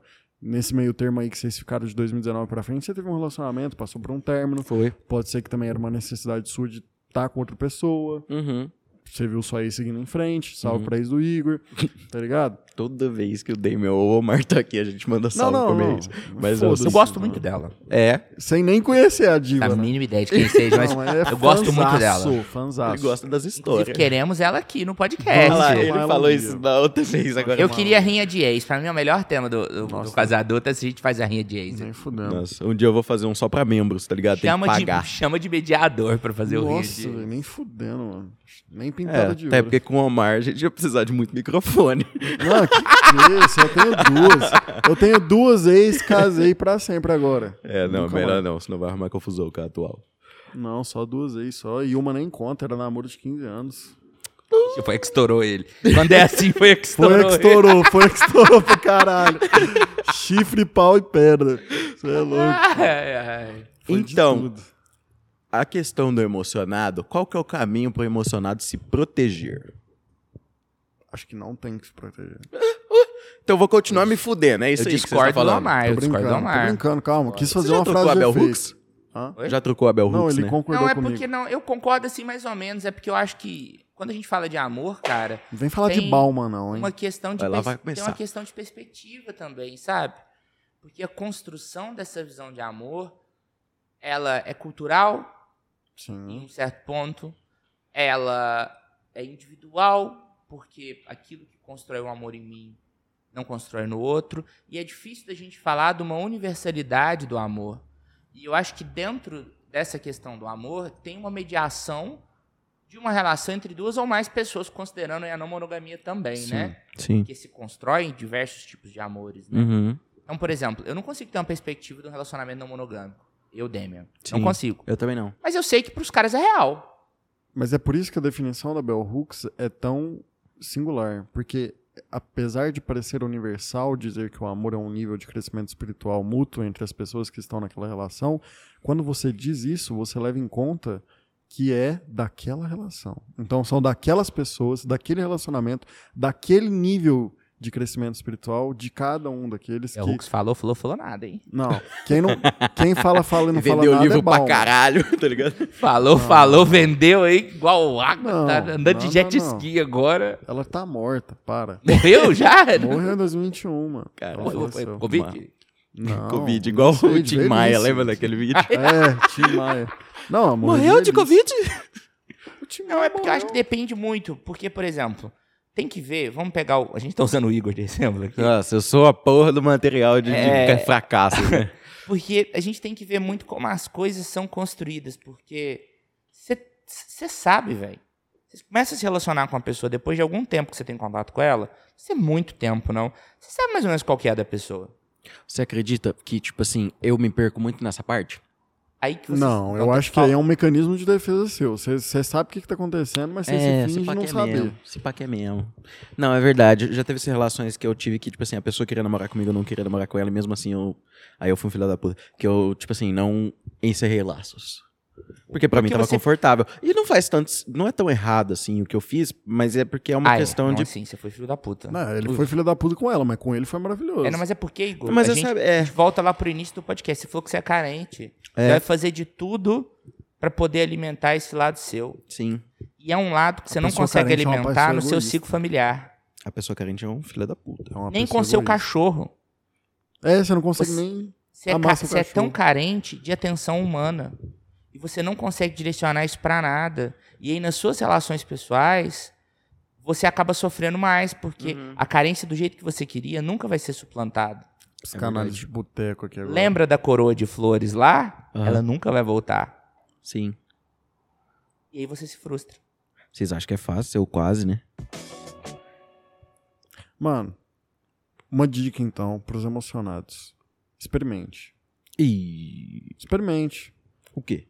Uai, O livro da Bell Hooks, Não, comprei. não. Um qualquer link coisa. afiliado do quase adulto. Tá ligado? É. afiliado, eu ganho 10%. O cupom Não, quase adulto porque dá eu 10% acho de que a questão das pessoas adulto 10. emocionadas e dos relacionamentos em gerais é porque a gente sempre busca mais do mesmo, eu acho. Como assim mais do mesmo? Não entendi. É, O, o- Vou citar a psicanálise de novo. Fica à vontade, meu amigo. O você- Freud- Eu não chamei estudante de psicolo- de psicologia à toa. né? é. Mas enfim, o Freud, ele, ele tem ele tem uma sentença, uma frase, né, muito boa, que é quem não elabora repete. Então, a gente muitas vezes repete erros em relacionamentos ou repete pessoas em outros lugares, né? Tipo, você repete aquela mesma pessoa em outras pessoas, porque você não elaborou o que você passou.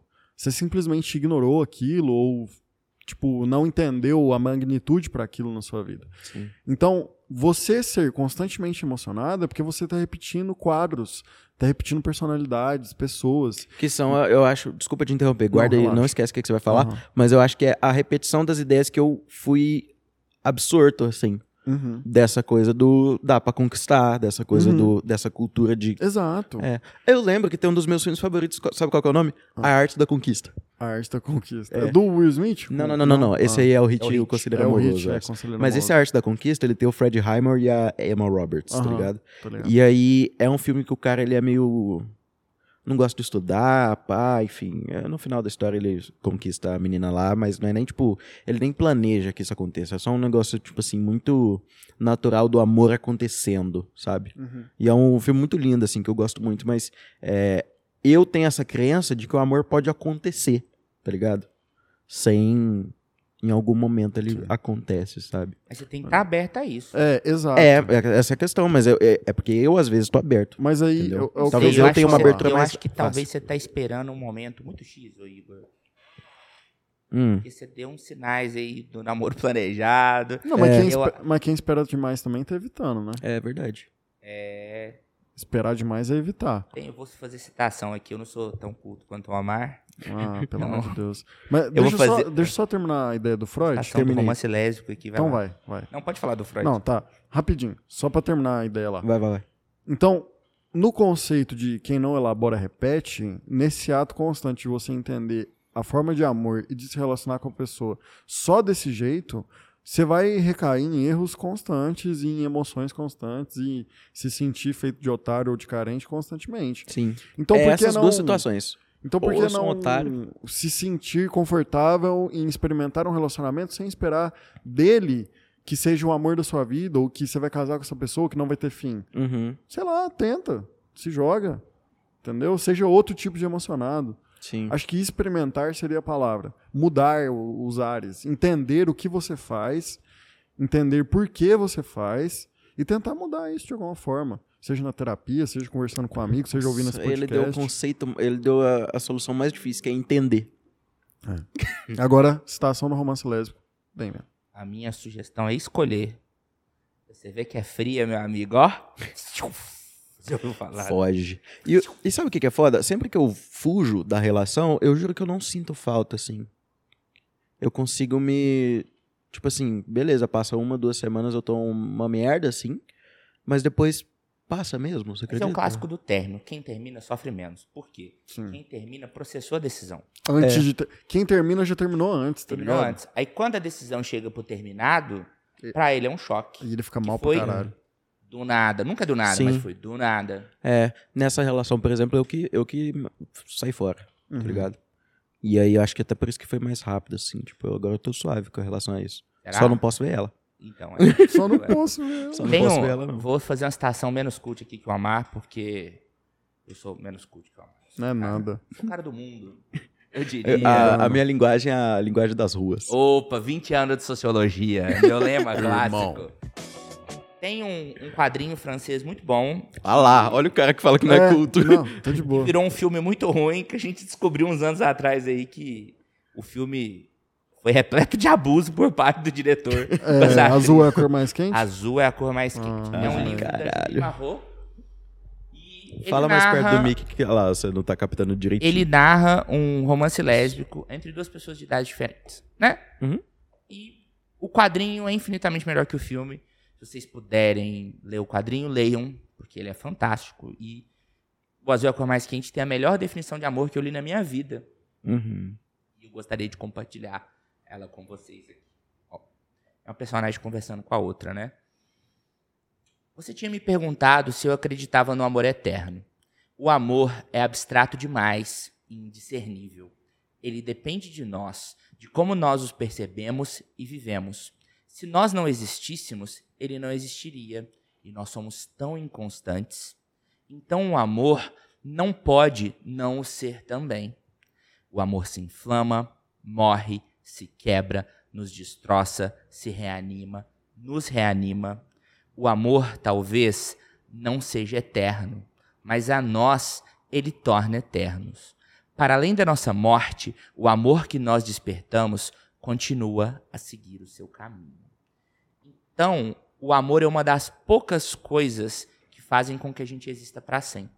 Uhum. Porque por mais que essa sua relação não tenha dado certo, ela vive em você. Uhum. Do mesmo jeito que a memória da sua avó vive em você.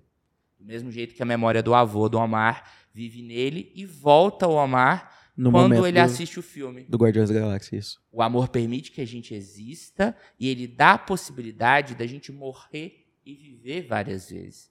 Por isso que o Amar não está errado quando ele fala para a gente experimentar.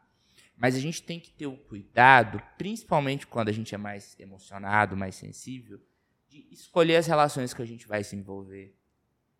Para a gente escolher relações que de alguma forma permitam que a gente viva e viva bem e não perca a expectativa de vida lá na Uhum, frente. Sim. Então, não esperar uma constância nem uma verdade absoluta. Não esperar que o amor vai só reanimar o espírito lá da Bell Hooks. Esperar que talvez ele vai te destroçar. E vai fazer você pegar seu chifre, enfiar no chão e arar a terra com o chifre que você tomou. Pelo menos dá utilidade pro chifre, Opa! né? É, opa, Opa. Tem, tem utilidade, forma caráter. Um Então- pé na bunda sempre te leva pra frente. Já me falaram isso muitas vezes. Exato. Então, assim, permitir com que esse amor permita a nós viver e morrer. Uhum. Queimar e resistir. E desistir, talvez. Sim, Como você desistiu. sim. Como o Omar desistiu lá atrás. Como eu já desisti várias vezes também. Mas permitir que esse amor permita a nós viver eternamente nessas pessoas. Tem uma frase do Visão pra Wanda Maximoff em Vingadores Guerra Infinita, quando o irmão dela morre, ele vira pra ela e fala assim: "O luto é o amor que perdura". Quando ele fala isso, pra mim a melhor definição de luto que eu já ouvi e casa muito bem com o que você tá falando dessa É. possibilidade de viver eternamente, de morrer, de reviver, É muito foda isso. Pica, hein? É isso então, né? É isso. Se alguém aí chorou, culpem o Damian e o Omar. Um quase beijo pra vocês. É, eu só vim aqui pra realmente. Um quase Cara, abraço. cara, recentemente eu falei, eu fiz um episódio só falando que eu não queria falar de mim. Hoje eu já me expus pra caralho. Não, mas você Não- vai fazer não isso tem com certeza. como, não tem como. Eu só não quero. Sabe o que, que era aquele o pensamento daquele podcast? Era tipo assim: eu não quero me expor ao ponto de que, tipo assim, é, esse podcast seja sobre mim. E aí eu acho que aqui eu não, não me expus assim nesse Mas nível. eu acho que as pessoas ouvindo relatos, Não, relatos são seu- super importantes, é. eles se identificam e lembram Isso. de histórias próprias, como eu fiz aqui, como o Damian fez aqui. É, quase adulto não é eu, quase adulto é nós. É. Mas o podcast vai ser sempre sobre você. É, porque eu Você que viu, falo. vou fazer um, dar um fechamento. Você viu a treta do Foro de Teresina? Cara, eu vi alguma coisa sobre isso e eu vi o Chico Feliz também tweetando sobre isso, É, O mas. Foro de Teresina, pra quem não conhece, é Que um que podcast político. É o maior podcast político do Brasil. É, da revista Piauí. É da Piauí e são três jornalistas que fazem um podcast. E aí, essa semana, demitiram uma das jornalistas. Hum. E aí, o outro, achando que foi, foi injusto, pediu demissão também. Eita. E o programa censurou o pedido de demissão dele. Não. E aí, os caras desistiram e a galera simples, simplesmente parou de assinar a revista.